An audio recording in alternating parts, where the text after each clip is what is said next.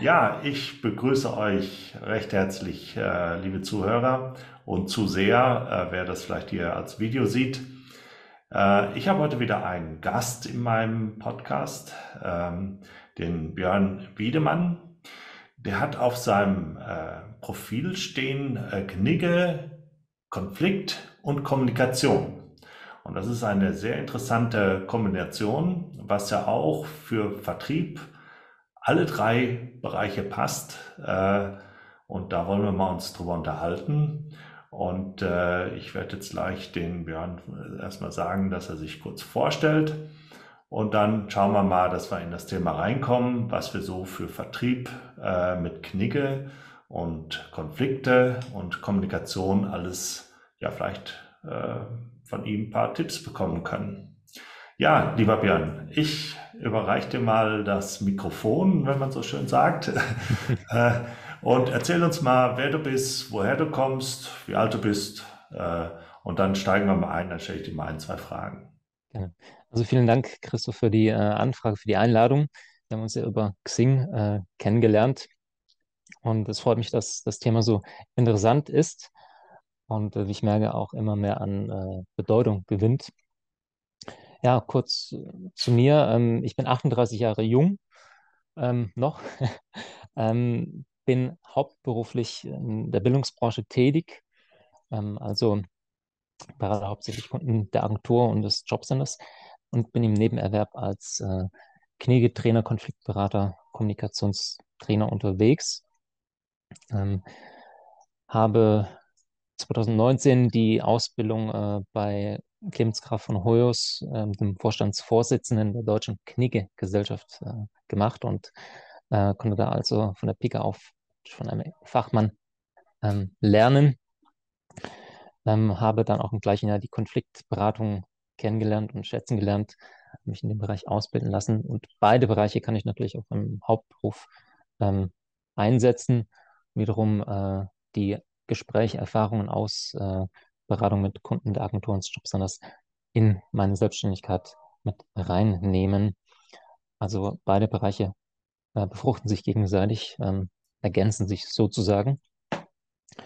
Und ja, ich bringe zudem noch den interkulturellen Aspekt mit, da ich vor jetzt knapp fünf Jahren, fast sechs Jahren, mein Studium im Bereich der Lateinamerikanistik abgeschlossen habe. Mhm. Ähm, beziehungsweise der Lateinamerikanistik. Also das betrifft hauptsächlich die politischen Systeme, die Geschichte der lateinamerikanischen Länder, äh, die Kultur Sprache Spanisch, Portugiesisch, die ich auch beide spreche. Und äh, zudem habe ich auch äh, Literaturwissenschaft, Kunstgeschichte und Philosophie studiert, also bringe da auch noch, ähm, ich sag mal, aus dem kulturellen Bereich, äh, vielleicht musikalisch-künstlerischen Bereich, auch ein bisschen die philosophisch-ästhetische Perspektive mit rein, was natürlich auch, ja, Ästhetik spielt natürlich auch ähm, bei, gerade bei der Kleidung, dem offenbarsten, dem offensichtlichsten ähm, Element der, ich sag mal, des großen Themenbereiches Knigge auch eine Rolle, wobei es natürlich eher mehr um die Haltung geht, um den Habitus, die Geisteshaltung. Okay, okay. Da wäre nicht schon meine erste Frage so gewesen, was äh, Knigge eigentlich im Endeffekt wirklich ist, ähm, was, äh, was sagt dieser Begriff aus? Du hast schon gesagt, es geht nicht nur um das Äußere, sondern ich glaube sehr stark auch um das Innere. Vielleicht kannst du uns da noch etwas sagen. Ähm, also meine Erfahrung ist, viele assoziieren auch mit dem Begriff Knigge, ähm, wie muss ich bei Tisch korrekt da sitzen? Ja? Wie esse ich mit Löffel und Gabel? Ähm, aber wenn wir mal an die Geschichte zurückgehen, Knigge lebte im 18. Jahrhundert, in der zweiten Hälfte des 18. Jahrhunderts. Ähm, damals haben sich nur adlige, wirklich reiche Menschen das leisten können. Ja? Mhm. Ähm, und bei Knigge geht es selbst, wenn wir uns das Hauptwerk über den Umgang mit Menschen von 1788 lesen, allein mal das Inhaltsverzeichnis durchblättern, dann sehen wir, äh, es geht um den Umgang zwischen Menschen allgemein, verschiedenen Temperamenten. Wie gehe ich mit Menschen mit verschiedenen unterschiedlichen Temperament um. Dann auch die Beziehung zwischen Mann und Frau, zwischen ähm, ähm, Schüler und Lehrer. Ja, auch es gibt auch einen dritten Teil des Buches in drei Teile untergliedert. Gibt es auch ein Kapitel, einen Bereich, wo Knigge auf die Beziehung mit dem Leser eingeht. Ja? Also er hat auch den Leser seine Gedanken schon im Blick gehabt. Ebenso äh, können wir ein Kapitel zu den Tieren lesen. Ja? Mhm. Und es geht hauptsächlich, Knigge war adlige Herkunft, also entstammt im niederen Adel, äh, wurde geboren äh, bei Bre Bredenbeck in der Nähe von Hannover. Und er war Vertreter der überzeugten Idealen der Aufklärung, Freiheit, Gleichheit, Brüderlichkeit mhm. und war auch natürlich mit seinem Stand, sag ich mal, unzufrieden, um es etwas äh, sanft auszudrücken. ähm, und äh, er wollte eigentlich, es ist eher eine Soziolog soziokritische Studie, Betrachtung, die er darlegt, ähm, auch natürlich mit Kritik verbunden, äh, an seinem Stand am Umgang der Menschen untereinander, miteinander. Und ihm geht es letztlich um die Haltung, um die. Ich, ich ähm, bringe gerne den Titel des äh, französischen Romanciers Victor Hugo mit ins Spiel, ähm, die Erziehung des Herzens, ja. Mhm. Education sentimental. Ja, darum geht es, dass mhm. der Mensch sich entwickelt. Also in einem Bereich Anfang des Anfang seines Buches schreibt Knigge über äh, die Vollkommenheit. Der Mensch solle nach sinngemäß nach Vollkommenheit streben, stets im Bewusstsein, niemals perfekt zu sein. Darum geht es. Das ist, äh, das ist, glaube ich, ein guter, guter, ja, Ansatz will ich gar nicht sagen, aber eine gute, gute Einstellung, weil ähm, ich glaube, jeder merkt, wenn man versucht, immer perfekt zu sein, dann wird man auch vielleicht gar nicht fertig. Oder man kommt gar nicht zum Start oder man kommt gar nicht äh, dorthin, wo man eigentlich wirklich hin möchte. Ja. Ähm, unperfekt ist auch nicht gut, weil ich glaube, dann fehlt uns auch was. Und das ist, glaube ich, äh, dieses Mittelmaß zu erreichen, ähm, was, was man vielleicht äh, gut nutzen kann. Ist das so sein Ansatz gewesen oder wollte er wirklich einen höheren Ansatz haben, wo er sagt, so, dass äh, ich, ich setze jetzt doch mal eine Maßlatte? Hm. Nein, also sein, ich sag mal, der Anspruch ist schon mit und Maß. Ja. Also hm. ich glaube, der Philosoph äh, Aristoteles, einer der drei äh, großen Philosophen der Antike neben äh, Sokrates und Platon, hat ja auch, schreibt, glaube ich, in der nikomachischen Ethik, ähm, dass das Maße Tugend äh, die Mitte zwischen zwei Extremen ist. Ja. Mhm. Und darum geht es. Ja, wir, wir, schwanken, jeder von uns schwankt äh, immer zwischen zwei Extremen. Äh, und da gilt es einfach, äh, das auszutarieren und auszubalancieren. Mhm. Ähm, darum, darum geht es. Und äh, ja. Fauxpas zum Beispiel. Ähm, jedem äh, passieren mal Fauxpas, also äh, Fehler. Die Kunst besteht darin, wie gehen wir mit den Fehlern, die wir selbst machen, um und wie gehen wir den, wie reagieren wir mit äh, gegenüber den Mitmenschen, ja, die Fehler begehen. Das ist ja, das ist ja, glaube ich, heute eine, eine, eine ja, ich möchte nicht sagen ein Trend, aber es ist, es ist eine, eine Sache, die jetzt immer mehr kommt und auch die richtig, äh, die auch zu dieser Zeit passt, dass wir sagen, wir müssen uns diese Fehlerkultur, wie man es ja auch manchmal bezeichnet, äh, neu betrachten wie wir teilweise früher damit umgegangen sind. Äh, sollten, können wir und möchte ich auch nicht damit umgehen. Ähm, ich komme ja noch aus einer Zeit, ähm, oder mein, ich bin ja geboren äh, 1963 so, ja. und das sind ja diese Babyboom-Jahrgänge.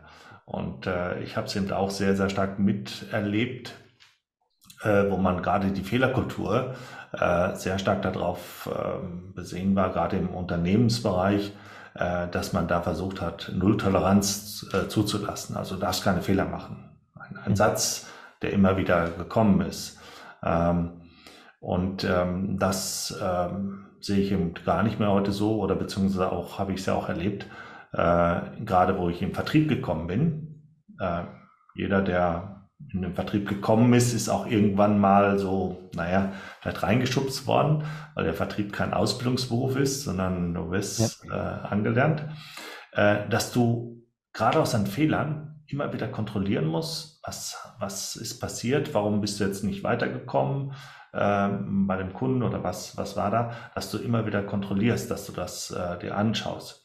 Äh, und das habe ich da auch erst lernen müssen, muss ich echt sagen. Ja, verstehe. Weil das, ähm, das äh, ist auf jeden Fall. Und das hat ja auch was mit der inneren Haltung zu tun. Ne? Kannst du uns da was zu sagen? Was, wie wichtig ist diese innere Haltung? Ähm, also Hast du jetzt einen konkreten Gedanken, wenn ich rückfragen darf? Oder? Ja, äh, so ähm, die innere Haltung äh, gegenüber, wie ich mit Menschen umgehe. Vertrieb, und mein Thema ist ja Vertrieb, aber Vertrieb heißt ja, äh, wir arbeiten sehr, sehr, sehr viel mit Menschen. Verkauft ja. oder vertrieblich gesehen äh, passieren immer oder ist es so, dass wir immer mit Menschen arbeiten und die Menschen entscheiden und wir müssen äh, dort da sein. Und äh, da spielt es natürlich eine Rolle, welche aus meiner Sicht, welche innere Einstellung ich habe zu gewissen Dingen. Zu mich selber, zu meinem Gegenüber oder eben auch zu den Dingen, die hm. ich vertreten muss, also meine Tätigkeit. Ähm, nun, also ich meine, jede Religion äh, predigt das seit Jahrhunderten, Philosophen, ähm, auch Kniege natürlich, begegne jedem Menschen so, wie du selbst behandelt werden möchtest. Oder ähm, es gibt auch einen, einen Satz, den ich mal gehört habe. Jeder Mensch möchte gehört, gesehen und verstanden werden. Darum, darum geht es. Oder Knigge schreibt auch an, ähm, an einer Stelle in seinem Werk, ähm, die Kunst des Menschen ähm, besteht darin, sich geltend zu machen, ohne andere unerlaubt zurückzudrängen. Und er gibt auch den Ratschlag, äh, geh nie aus einem Gespräch, ohne dem anderen die Gelegenheit zu geben, mit Dank oder Freude an dieses Gespräch zurückzudenken. Ja. Das ist äh, das, wo ich drauf also, hinweisen wollte, weil. Äh, wenn ich das noch hinzufügen darf, äh, Christoph, ja, gerne. ein wohlwollender Umgang. Ja? Mhm. Ohne jetzt mit Kalkül zu taktieren und versuchen, sich das Bestmögliche herauszuziehen, weil gerade in deinem Bereich im Vertrieb will ich natürlich idealerweise eine langfristige Zusammenarbeit. Mhm. Und wenn ich natürlich äh, eine One-Man-Show abziehe und mein Ego ähm, ja, pflegen möchte, dann ist es kontraproduktiv. Also das sollte ich tunlichst vermeiden. Das äh, fällt auch, glaube ich, sehr schnell auf. Ne? Äh, hoffe ich jetzt, man spricht ja von der Authentizität. Authentizität, ja. Ja, ich muss ja immer sehr langsam sprechen, dass ich das auch sauber rauskriege oder einigermaßen rauskriege, dass man es versteht. Ähm, ich muss mich schon so zeigen, wie ich bin, wenn ich, wie du schon sagst, wenn ich jetzt äh, was ähm, ja, zeige oder nach draußen bringe, was ich eigentlich nicht bin, ich glaube, das entlarvt man auch schnell. Ne? Ja, also ich, ähm, das Wort Authentizität wird inflationär benutzt in den letzten Jahren. Äh, das hört man immer wieder, das liest man immer wieder. Ähm, ich glaube, Alexander Plath, ein äh, Ticket-Trainer, Kommunikationstrainer aus der Schweiz, der deutschlandweit oder weltweit unterwegs ist, hat es auch mal in einem Interview vor zwei Jahren, glaube ich, äh, war das, habe ich das gehört, geäußert, dass es ich sollte schon vorsichtig sein mit dem Begriff authentisch, weil es oft auch missbraucht werden kann. Ja, im Sinne von, ich möchte mich nicht an Anlasskontext, an meine Rolle als zum Beispiel Mitarbeiter im Vertrieb anpassen, weil ich bin dann unauthentisch. Ähm, mhm. Aber jeder von uns nimmt ja tagtäglich irgendeine Rolle ein, als äh, Mitarbeiter, Kollege oder Vorgesetzter, als Kunde oder eben ähm, als Verkäufer, ja, vertrieben mhm. als Vater, Bruder, Ehemann, Freund, äh, Cousin, wie auch immer, ja.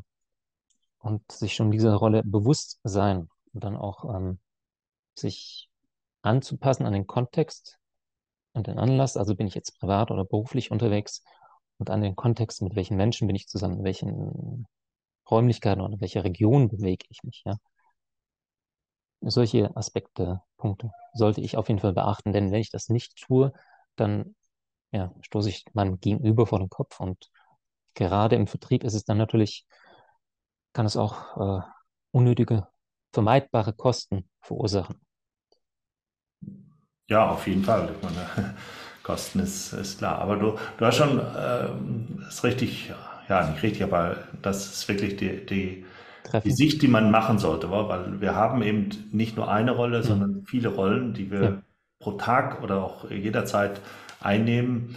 Ähm, ich bin ja Familienvater, bin Vater, ich bin auch wieder Sohn, mhm. äh, wenn ich mit meinem, mit meinem Vater wieder spreche oder mit meiner Familie.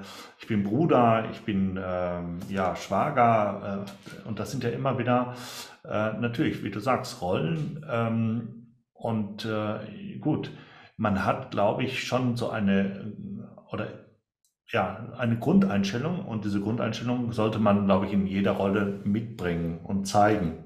Das ist natürlich, wenn ich äh, jetzt mit Kunden rede, schon äh, mich korrekt anziehe und ähm, auch aufrecht bin und auch mit meiner Sprache aufpasse, aber ich habe eine Grundeinstellung. Ich möchte eben Menschen nicht überfordern oder ich möchte Menschen nicht hintergehen. Das ist für mhm. mich eine Grundeinstellung.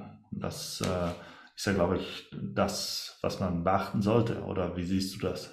Also ich sehe es genauso wie du, Christoph. Ähm, deshalb bin ich ja in dieser Thematik und äh, deshalb fasziniert mich das auch so.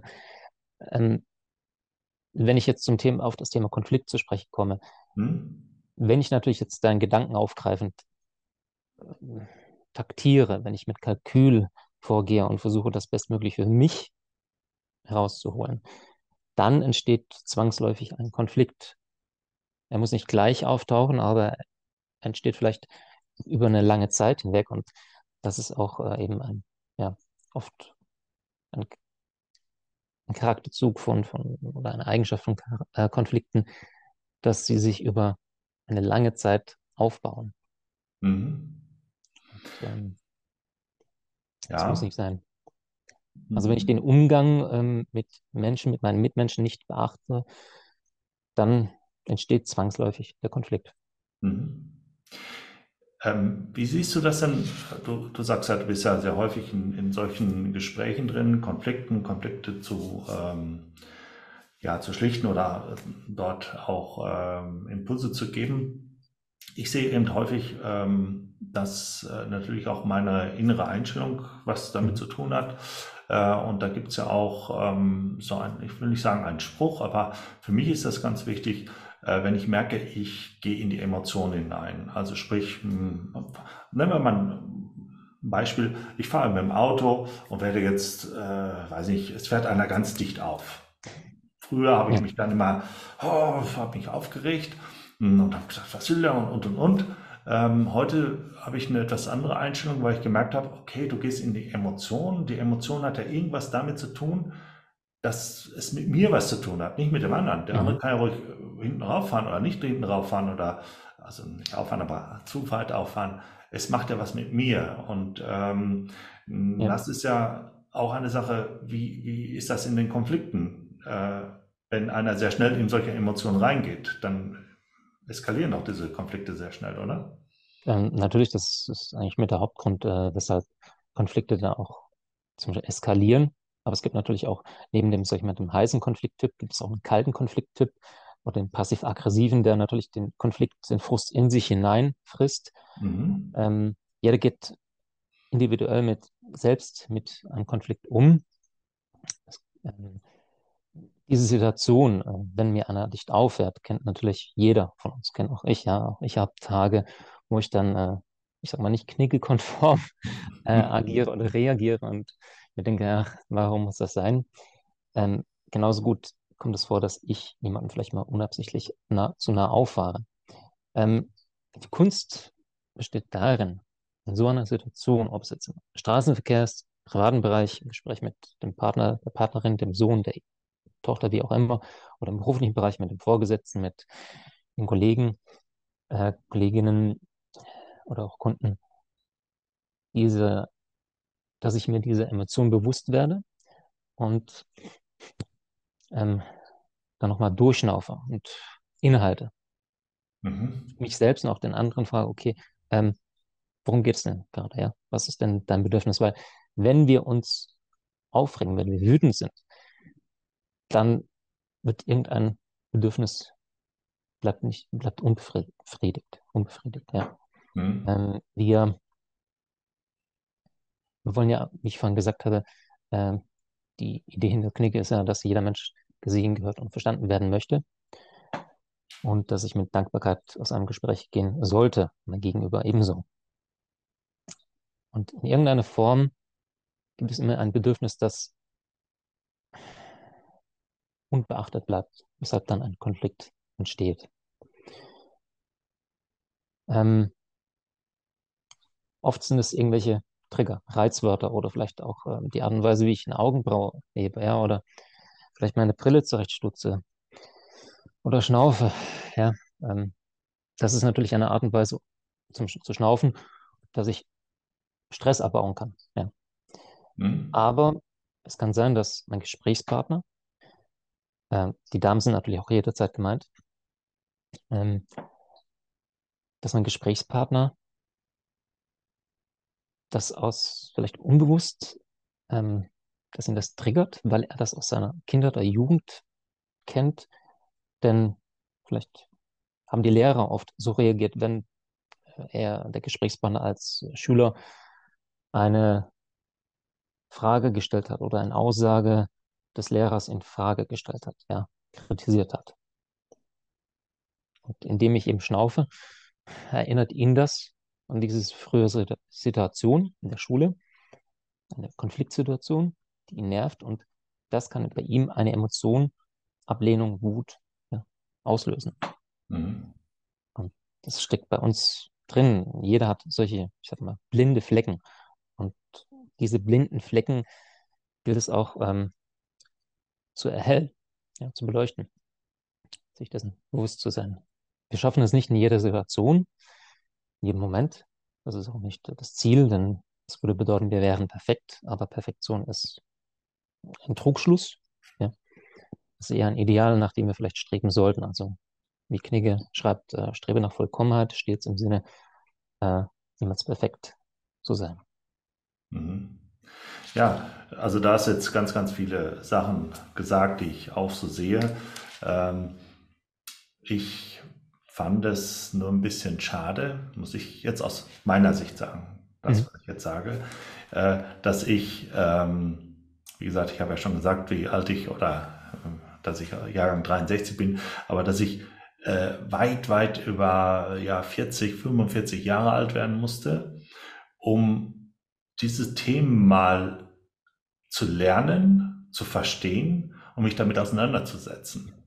Ähm, ich finde das echt schade, weil äh, das sind ja Themen, damit wachsen wir eigentlich auf. Ich meine, das entsteht ja schon in der Kindheit. Ja. Ähm, wenn wir ja geboren werden, sind wir eigentlich frei und offen. Und alles, was wir jetzt lernen, kommt natürlich aus unserem Umfeld und so, wie wir umgegangen werden. Ja, ähm, und ich fand es eben, da ist mir so das bewusst geworden irgendwann mal, also bewusst, also wir haben das Wort bewusst und Bewusstsein heute schon sehr, sehr häufig ges gesprochen, das ist ja ein mhm. sehr, sehr wichtiges Wort geworden, ähm, dass das äh, eigentlich schon recht früher kommen hätte können. Aber irgendwie ist es nicht zu mir gekommen, sage ich es heute mal so. Also ähm, vielen Dank für den Input, äh, Christoph, weil mir fallen jetzt zwei Zitate von ähm, Philosophen ein. Und äh, bevor ich die nenne, ähm, ich möchte kurz auf das Wort Bewusstsein eingehen. Ja, es ist erst ja. spät gekommen, die Reflexion, aber äh, du hast, ich sag mal, das Licht, den Aha-Moment gehabt, ja. Sokrates hat ähm, schon vor über 2000 Jahren gesagt, alle Erkenntnis ist im Nachhinein. Ja. Alle Erkenntnis ist im Nachhinein. Und wir müssen ja erst, ich sag mal, eine Handlung vollziehen, einen Fehler machen, um daraus zu lernen. Sonst können wir das nicht tun. Ja. Also das eine bedingt das andere oder beide mal, Ursache und Wirkung ja, bedingen sich. Ähm, und das zweite Zitat ähm, stammt von einem französischen Philosophen, ich glaube Jean-Jacques Rousseau, der auch für Knigge eine sehr wichtige Inspiration war. Ja, also mit vielen Ideen des Philosophen Jean-Jacques Rousseau hat sich Knigge ähm, identifiziert. Und äh, Rousseau hat äh, einmal, einmal geschrieben, der Mensch wird frei geboren, doch überall liegt er in Ketten. Also es stimmt, wir werden in, oder in vielen Teilen der Welt werden wir frei geboren. Wir haben viele, nicht alle, aber viele Möglichkeiten, ja, zum Beispiel mhm. zu bilden, zu entwickeln. Ähm, wir können heute zum Beispiel für recht wenig Geld, für 15, 20 Euro, können wir uns einen ähm, Bibliotheksausweis äh, kaufen und haben dann Zugriff auf Hunderttausende von Büchern, CDs, Musikstücken. Wir können zu allen Themen etwas lernen. Ja, wir können auch mit Fachleuten in der Welt Kontakt aufnehmen. Das hatten jetzt unsere Großeltern, Urgroßeltern eben nicht diese Möglichkeiten, ja. weil mhm. diese Möglichkeiten bedingt gab, überhaupt nicht. Ähm, und doch vielleicht das, ja, das Geld nicht. Und äh, zur damaligen Zeit, Zeit unserer Urgroßeltern, gab es eben noch, oder waren die Ketten, sage ich mal, fester. Ja? Denn die, die Ketten waren unter anderem, die Tradition hat ähm, eine viel, viel größere Bedeutung äh, gehabt. Also äh, Tradition ist nicht schlechtes, das möchte ich nicht schlecht reden. Ähm, nur ist es immer die Frage, Tradition ist ja eigentlich das Weitertragen des Feuers. Das heißt, ich muss mich fortbewegen. Mhm. Wenn ich mhm. aber immer am gleichen Fleck bleibe, sehe ich nichts Neues, ich höre nichts Neues, ich kann mich nicht weiterentwickeln. Ja. Also das widerspricht auch wiederum dem, dem Anspruch Knigges. Und ähm, auch, ob ich jemand, ob ich ein Mensch bin, der reflektiert oder nicht, ob ich dieses Bewusstsein entwickle. Ja. Es gibt natürlich Menschen, die haben recht früh dieses Bewusstsein, dieses Feingefühl, diese Empathie. Andere entwickeln sie erst durch äh, gewisse Erfahrungen, Umstände, äh, Kontakte mit Menschen, die sie inspirieren mit der Zeit. Mhm. Ähm, aber das kann auch so eine Kette sein, wenn ich, wenn mir das Bewusstsein zum Beispiel fehlt. Ja. Oder es kann genauso gut sein, ich habe dieses Bewusstsein, ich besitze es. Ich habe aber irgendwie Angst. Ja. Auch meine Angst kann dann ähm, eine Kette sein. Ja. Äh, Weil ich Angst vor dem Neuen habe, was mhm. das Alte wiederum dann auch verliere. Eine alte zum Beispiel Sichtweise, Denkweise. Ja, ich sehe noch, ich sehe noch eine, eine Kette, was mir so auffällt oder da, wo ich das eben so erkannt habe, sind eben so die Ketten, wenn wir bei diesem Symbol bleiben oder bei dem Bild bleiben, Kette, äh, das sind dann eben auch die Glaubenssätze, die uns mitgegeben werden oder ja. äh, Glaubenssätze oder die, die Sachen, die uns mitgegeben werden. Äh, du sollst das nicht tun. Ein Junge ähm, ist immer stark, ein Junge weint nicht. Ähm, das sind ja alles ähm, auch Ketten, die uns angelegt werden. Äh, ich sag mal, als Kind habe ich geweint und dann ist auf einmal, nee, du bist ein Junge, du bist groß und stark, du darfst nicht mehr weinen. Ich nehme jetzt mal ein Beispiel. Ne? Und dann kommen diese Ketten, die einen dann fesseln und die man dann irgendwann mal wieder loslassen muss. Ja. Aber und, äh, wenn ich da einhaken darf, Christoph, ja. da ist natürlich jetzt, stellt sich die Frage, ähm, all die Kinder oder erwachsene Menschen, die als Kinder das erfahren, gehört haben, haben deren Eltern ähm, dieses Bewusstsein entwickelt. Dieses Bewusstsein halt, du darfst nicht weinen, weil du bist ein Junge. Ja? Oder zum Beispiel in vielen Teilen der Welt auch heutzutage noch, du darfst keine Jeans antragen, keine Hose, weil du bist ein Mädchen. Ähm, hatten die das Bewusstsein entwickelt oder nicht? Ja. Und was sind die Einflüsse, die diese Menschen, unsere Eltern oder Urgroßeltern ähm, beeinflussen? Hemmen also, oder fördern? Da gebe ich dir vollkommen recht. Also ich mache, ich mache also meinen Eltern äh, oder mein Umfeld, wo ich auch drin groß geworden bin, überhaupt keinen Vorwurf, mhm. weil sie ja auch in einem System, ja. und wir haben ja eben gerade über Tradition gesprochen, es auch mitbekommen haben. Und du hast ja auch schön gesagt, äh, man muss diese Tradition betrachten und vielleicht auch verändern und äh, in Frage stellen. Und du hast gerade auch ein schönes Beispiel gebracht mit der äh, Jeans, äh, also dass eben Mädchen äh, vor ja. langer Zeit keine Jeans tragen sollten, aber irgendwann ja. haben es doch viele gemacht und haben sich einfach dagegen gestellt, haben gesagt, nee, das mache ich jetzt doch. Die ich, wenn ich einwenden darf, dennoch im beruflichen Kontext nicht tragen sollte, unabhängig davon, ob ich Männlein oder Weiblein bin. Äh, außer bin ich, ich bin vielleicht im handwerklichen, technischen Bereich unterwegs, dann je nach Anlass, ja, ist es möglich. Ja gut, ähm, aber das, du siehst auch, das sind Regeln, die irgendwo aufgestellt worden sind und gut, wir halten uns da dran, wir nehmen sie ja mit. Äh, manchmal muss man sie auch überdenken. Ich persönlich ähm, bin auch im Ehrenamt ja tätig, hatte ich ja eben im Vorgespräch ja schon gesagt. Äh, und äh, wenn man so Vereine und Vereinswesen dann sieht, da gibt es ja sehr, sehr viel Tradition und diese Traditionen sind ja irgendwann mal entstanden aus irgendeinem Bereich raus. Manchmal waren es unsinnige Sachen, äh, wo man vielleicht sagt, da war auch sehr viel vielleicht das Ego dabei und Machtgefühle. Äh, und manchmal muss man eben diese Tradition anpassen, verändern. Äh, manchmal sage ich aber auch, nee, es ist schon wichtig, dass wir diese Tradition weiter aufrechterhalten ne? äh, und sie weitergeben und nicht kaputt machen. Ähm, ist natürlich immer so ein Grad, wie, wie, wie der Knigge sagt. Ja. Ähm, man, man muss sich immer so ein bisschen bewegen hin und her. Ähm, bevor wir zum Schluss kommen, ähm, habe ich aber noch eine, eine Frage, die ich dir gerne stellen möchte. Ja. Ähm, du hast ja eigentlich schon eben schon so zwischendurch ein bisschen beantwortet, aber wie bist du zu diesem Thema gekommen, dass sich das so interessiert? Ähm, also Pflege, äh, Konflikt, Kommunikation? Ja. Ähm, es ist so, also ich bin eigentlich schon seit meiner Jugend äh, fasziniert mich, äh, faszinieren mich Fragen von Stil und Mode, ja, weil natürlich beides nicht das Gleiche ist. Ähm, Coco Chanel hat ja mal gesagt, äh, Mode ist vergänglich, vergänglich, Stil bleibt sinngemäß. Ähm, dann auch ähm, der Umgang miteinander. Ich habe schon recht früh ein Feingefühl, Empathie gehabt und hab, bin auch ein Mensch, der gerne beobachtet, zuhört, ähm, auch reflektiert. Ich habe ja erwähnt, ich habe Literatur und ähm, Philosophie unter anderem studiert. Ich habe da auch ein Feeling dafür und interessiere mich auch für Fragen der Ästhetik. Ja. Also jetzt nicht des guten Geschmacks, wo wir Geschmack, lassen wir das Wort mal beiseite, weil Geschmack, darüber kann man sich streiten.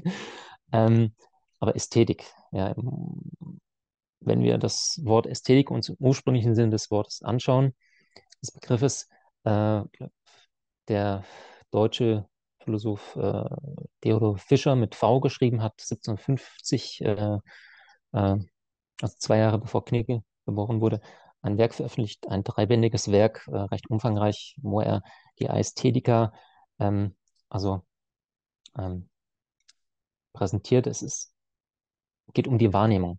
Mhm. Und, und, wir nehmen ja die Welt uns selbst durch die Sinne wahr. Durch, die Augen, durch den Augensinn, durch den Hörsinn, durch den Geschmackssinn, durch den Tastsinn, ähm, durch den Riechsinn, ja, ich kann jemanden riechen oder auch nicht.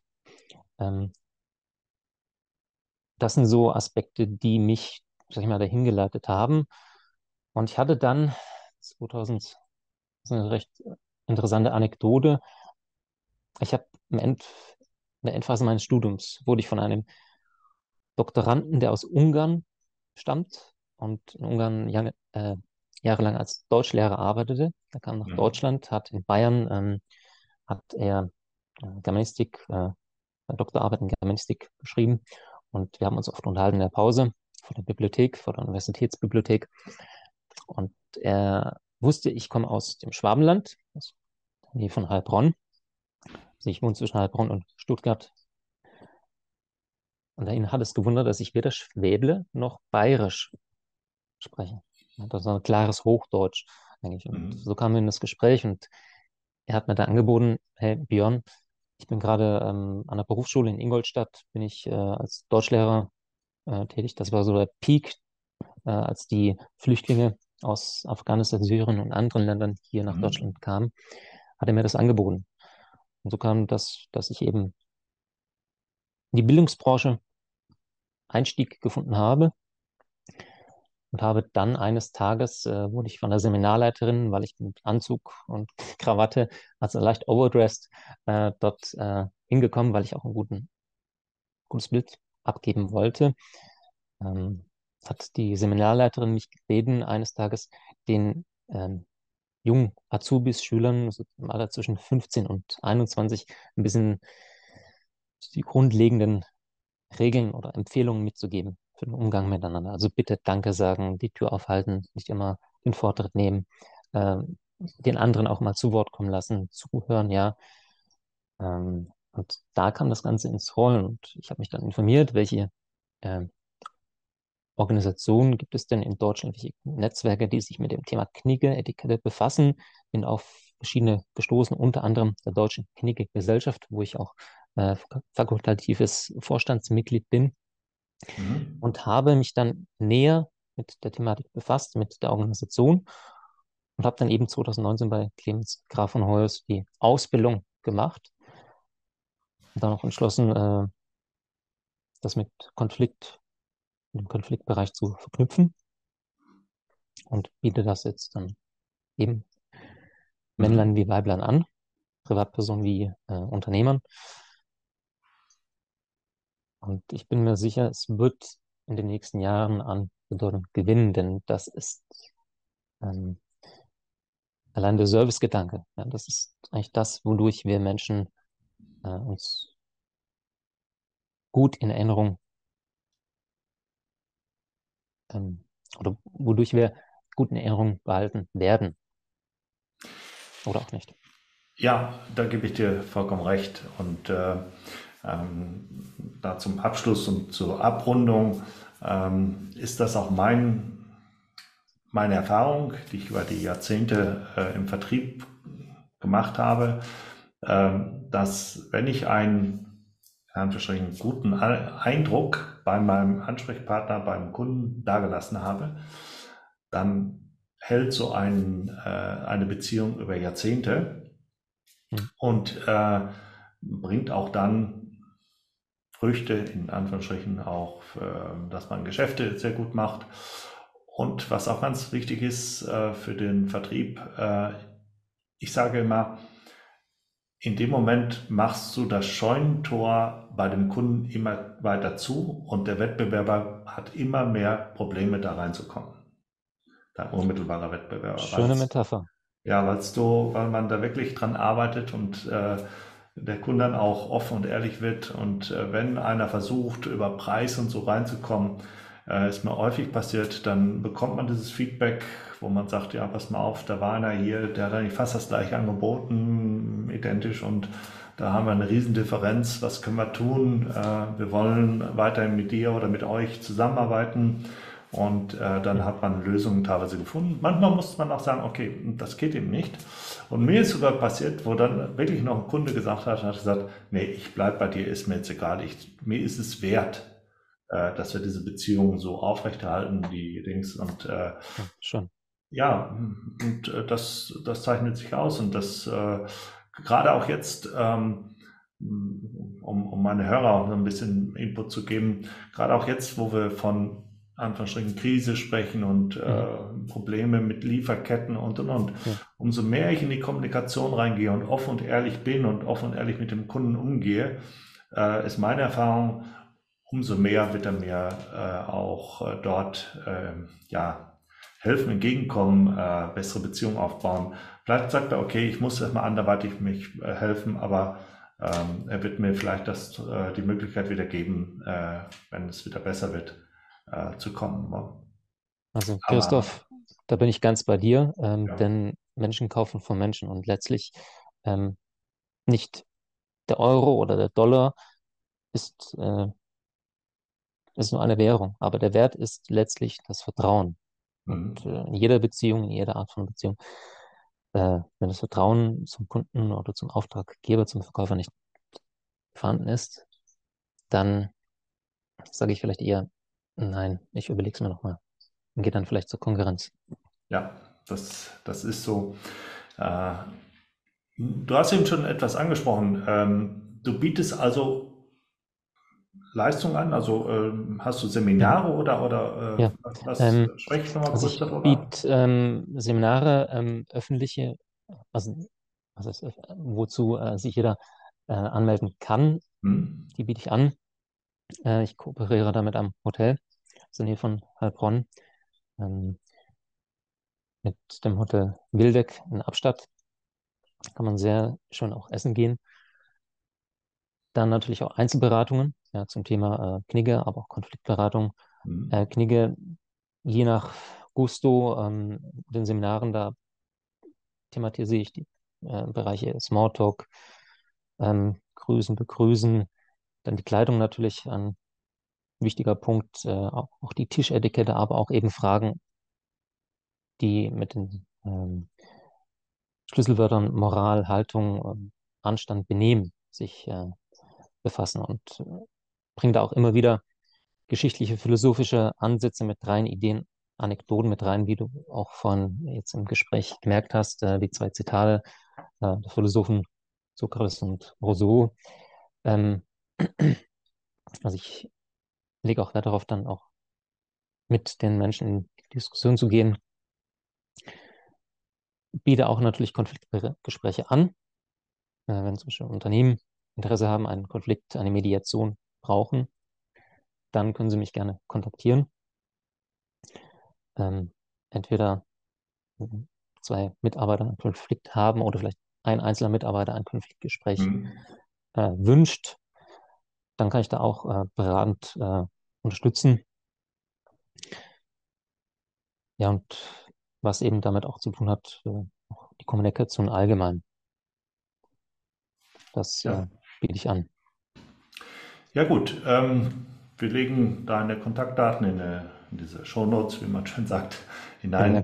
Äh, vielleicht noch ähm, ähm, ja, eine Bitte oder beziehungsweise vielleicht kannst du uns auch noch, du hast ein paar Bücher genannt, die Titel nochmal nennen, dann würde ich die mit in den Show Notes nehmen. Wer sich dafür interessiert, kann sich ja da mal schauen äh, und mal nachlesen. Mhm. Äh, und ansonsten hast du uns einen sehr, sehr schönen Einblick gegeben. Mhm äh, A, was du machst und B, äh, wie wir mit Menschen heute und demnächst auch umgehen sollen, mhm. was da alles zusammenhängt.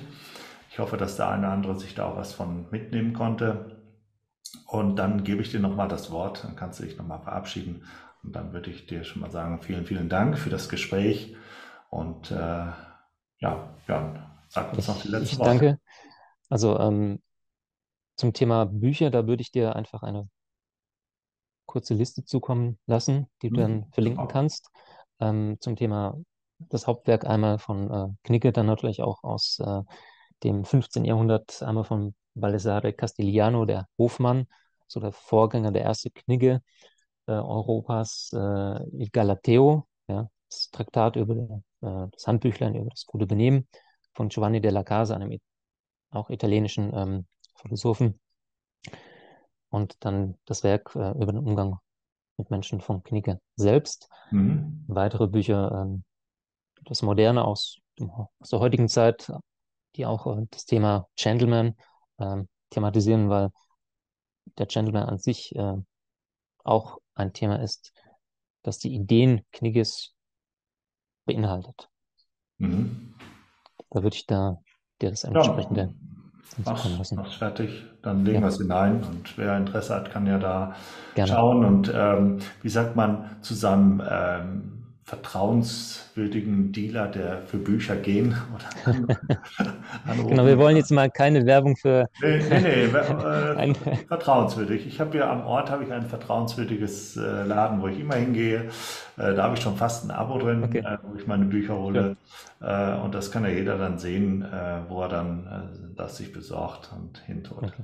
Und natürlich werde ich da auch noch eine dreiseitige so ein Handout zuschicken, hm. damit äh, die interessanten Kunden dann auch schauen können, was sollte ich, äh, wenn ich als Vertriebler zu einem Kunden gehe, in, sag ich mal, in der Vorbereitung, im Gespräch und in der Nachbereitung so beachten.